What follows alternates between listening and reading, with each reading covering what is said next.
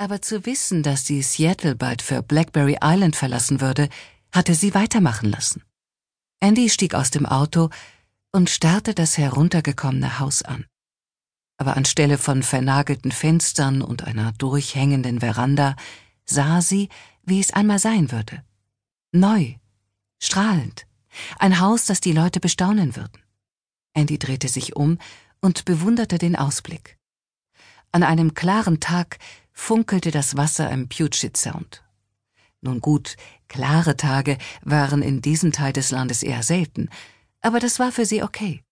Sie mochte den Regen, den grauen, nieseligen Himmel, das Quietschen ihrer Stiefel auf dem Bürgersteig. Das hier ist richtig, dachte sie glücklich. Wenn die Renovierungen anfingen, sie zu ermüden, würde sie einfach die Aussicht betrachten. Der Tanz des Wassers und die Halbinsel dahinter waren etwas ganz anderes als die Hochhäuser in Seattles Innenstadt. Die Stadt mochte nur wenige Stunden entfernt liegen, aber verglichen mit Blackberry Island war sie ein anderer Planet. Hallo, sind Sie die neue Besitzerin? Andy drehte sich um und sah eine Frau auf sich zukommen. Sie war mittelgroß, mit langen dunkelroten Haaren, die ihr über den Rücken fielen. Hi, ja, das bin ich. Die Frau lächelte. Endlich, das arme Haus, es war so einsam. Oh, ich bin übrigens Boston, Boston King. Sie zeigte auf das Haus mit der Vogelskulptur im Vorgarten. Ich wohne dort. Andy Gordon. Sie schüttelten einander die Hand. Schwaches Sonnenlicht brach durch die Wolken und brachte die violetten Strähnen in Bostons Haaren zum Leuchten. Sind Sie irgendwie mit Sieg King verwandt? fragte Andy. Er ist der Bauunternehmer, mit dem ich wegen des Hauses gemeldet habe. Bostons Miene erhellte sich. Das ist mein Mann. Ihm und seinem Bruder gehört eine Firma hier auf der Insel. Er hat erwähnt, dass er mit der neuen Besitzerin des Hauses in Kontakt steht. Sie neigte den Kopf. Haben Sie ein paar Minuten Zeit? Ich habe gerade eine frische Kanne Kaffee aufgesetzt. Boston ging über den verwilderten Rasen voraus zu ihrem Grundstück und dann die paar Stufen zu ihrer Haustür hinauf. Andy fiel auf, dass sich auf den dunkelblau angestrichenen Dielen des Verandabodens Sterne und Planeten tummelten. Die Haustür war aus dunklem Holz mit Buntglasscheiben. Die Mischung aus traditionellem Dekor und künstlerischem Chaos setzte sich im Eingangsbereich fort. Boston führte Andy durch einen schmalen Flur mit blutroten Wänden in eine helle offene Küche. Hier gab es kobaltblaue Schranktüren, Edelstahlarmaturen und eine Arbeitsplatte aus blau-grauem Marmor. Setzen Sie sich, sagte Boston und zeigte auf die Hocker am Frühstückstresen. Ich habe gerade ein paar Scones aufgebacken. Dazu gibt es Apfelmus mit Zimt aus dem letzten Herbst. Andy nahm Platz. Boston holte ein Backblech mit zwei großen Scones aus dem Ofen und reichte ihr einen Teller. Dann schenkte sie Kaffee ein. Für mich bitte einfach schwarz, sagte Andy. Boston nahm zwei Messer aus einer Schublade und drehte sich zu Andy um. Wollen wir uns jetzt, wo wir Nachbarn sind, nicht duzen? fragte sie und reichte Andy eines der Messer. Dabei klimperten die silbernen Anhänger an ihrem Armband. Gerne. Andy bestrich ihr Scone mit Apfelmus. Wir haben dein Haus bei der Besichtigung gesehen. Die Küche ist ziemlich 50er Jahre, sagte Boston. Ach, der Retro-Look macht mir nichts, sagte Andy, aber das nichts funktioniert. Ich mag es irgendwie, den Wasserhahn aufzudrehen und heißes Wasser zu haben. Und ich mag auch Kühlschränke, die die Lebensmittel kühl halten. Boston grinste. Ah, du bist also einer von den Anspruchsvollen. Offensichtlich. Hast du Familie? Andy wusste, dass sie damit nicht Eltern oder Geschwister meinte. Nein. Boston wirkte überrascht. Das ist ein ziemlich großes Haus. Ich bin Ärztin, Kinderärztin. Das Erdgeschoss will ich zu meiner Praxis umbauen und oben wohnen. Sie griff nach ihrem Scone. Wie lange wohnst du schon auf der Insel? Ich bin hier aufgewachsen, erklärte Boston. Sogar in diesem Haus. Ich habe nie irgendwo anders gelebt. Als Sieg und ich anfingen, miteinander auszugehen, habe ich ihn gewarnt, dass ich mit knapp 300 Quadratmetern Gepäck komme. Andy biss in ihr Scone und genoss die Mischung aus saurem Apfel und Zimt.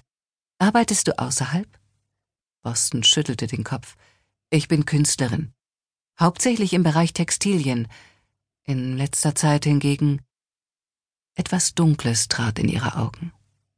Manchmal fertige ich Porträts an. Ich bin für die meisten seltsamen Sachen, die du hier siehst, verantwortlich. Ich liebe die Veranda. Wirklich? Diana hasst sie. Boston zog die Nase kraus. Diana? Unsere andere Nachbarin. Ihr Haus ist wunderschön. Ja, oder? Du solltest es mal von innen sehen. Die vorderen Räume sind alle originalgetreu eingerichtet. Die historische Gesellschaft liebt sie. Boston schaute wieder aus dem Fenster. Sie hat fünf Töchter. Die Mädchen sind sehr süß. Sie zuckte mit den Schultern. Und das war's auch schon mit der Nachbarschaft. Nur wir drei. Ich bin so froh, dass jemand ins mittlere Haus einzieht. Es steht schon seit Jahren leer, und ein verlassenes Haus kann sehr traurig sein. Obwohl Bostons Ton gleich geblieben war, spürte Andy eine Veränderung in der Energie der anderen Frau. Schnell aß sie den Rest ihres Scones auf und lächelte dann.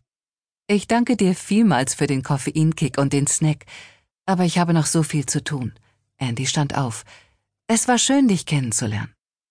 Finde ich auch, sagte Boston und begleitete sie zur Haustür. Komm gerne jederzeit vorbei, wenn du etwas brauchst. Das schließt eine heiße Dusche ein. Wir haben ein Gästebad nur für den Fall, dass das Wasser abgestellt wird.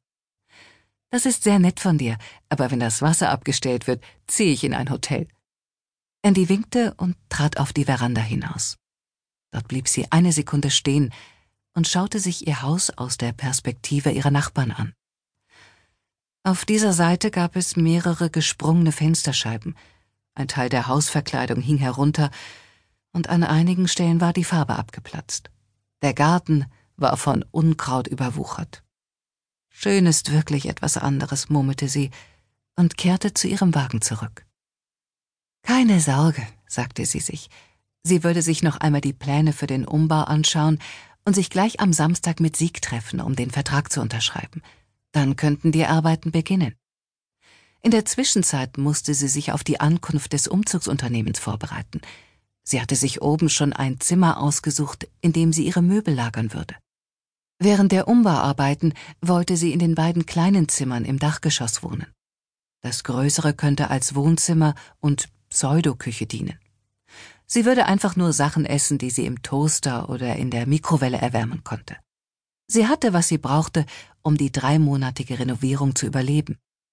Auch wenn sie sie gesagt hatte, dass alles Anfang Juli fertig sein sollte, hatte sie vor, ihre Praxis erst Anfang September zu eröffnen, so dass sie einen ausreichenden zeitlichen Puffer hatte. Andy nahm die Putzmittel aus dem Kofferraum ihres SUV. Sie musste das Zimmer putzen, das sie als Möbellager nutzen wollte, und dann das Badezimmer in Angriff nehmen. Diana Phillips starrte das Foto an. Das Mädchen war hübsch, vielleicht 25 oder 26, und hatte dunkle Haare. Aufgrund der Pose konnte sie die Augenfarbe nicht erkennen. Die Frau hatte die Arme um einen Mann geschlungen, die Lippen an seine Wange gepresst. Alles an diesem Foto war charmant, sogar bezaubernd. Nur leider war der fragliche Mann Dianas Ehemann. Sie stand im Schlafzimmer und lauschte dem Geräusch der Dusche.